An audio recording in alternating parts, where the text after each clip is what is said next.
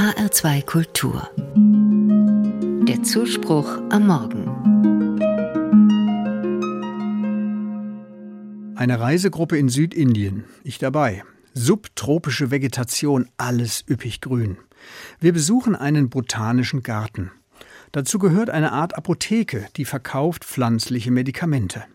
Ein älterer Herr erklärt uns, wofür und wogegen die Salben und Öle verwendet werden. Jemand aus unserer Gruppe fragt skeptisch, wie die genannten Wirkstoffe denn genau helfen sollen. Die Antwort des Verkäufers lautet Because God made it so, weil Gott es so gemacht hat. Wir Touristen sind verblüfft.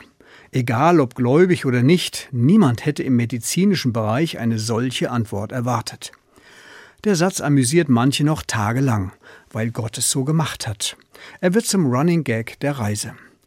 Aber nun, längst wieder in Deutschland, hat der ältere Herr aus der Apotheke in Südindien Verstärkung bekommen. In meiner Familie gibt es einen knapp vierjährigen Jungen. Der hat das Wörtchen Warum entdeckt. Er hat also herausgefunden, dass man das Leben hinterfragen kann. Zum Beispiel am Mittagstisch. Auf den wird gerade ein Topf mit Suppe gestellt. Dazu ertönt der Ruf Essen ist fertig. Der Kleine fragt Warum? Ich antworte, weil wir die Suppe gekocht haben.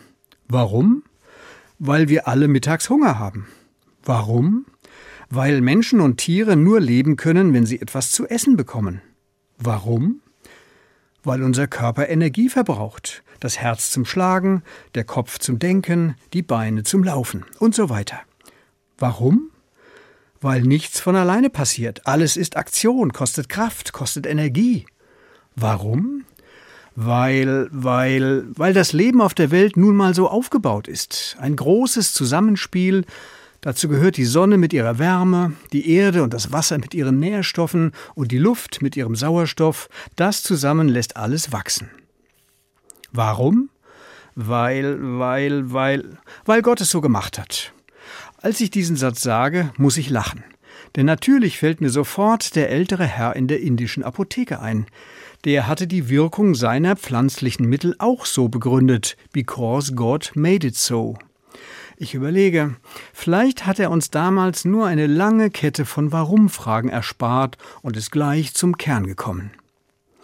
Denn die beharrliche Frage nach dem Warum führt zwangsläufig an die Grenzen des Begründbaren. Und wenn man dort angekommen ist, schaut man ratlos entweder ins Nichts und sagt, das ist halt so, oder man schaut auf jene Kraft, die hinter allem steckt, die da war, bevor irgendetwas da war. Die hat angestoßen, dass das wird, was bis heute geworden ist. Die Bibel nennt diesen Ursprung Gott. Allerdings ist Gott kein Ersatz für Fakten und Argumente.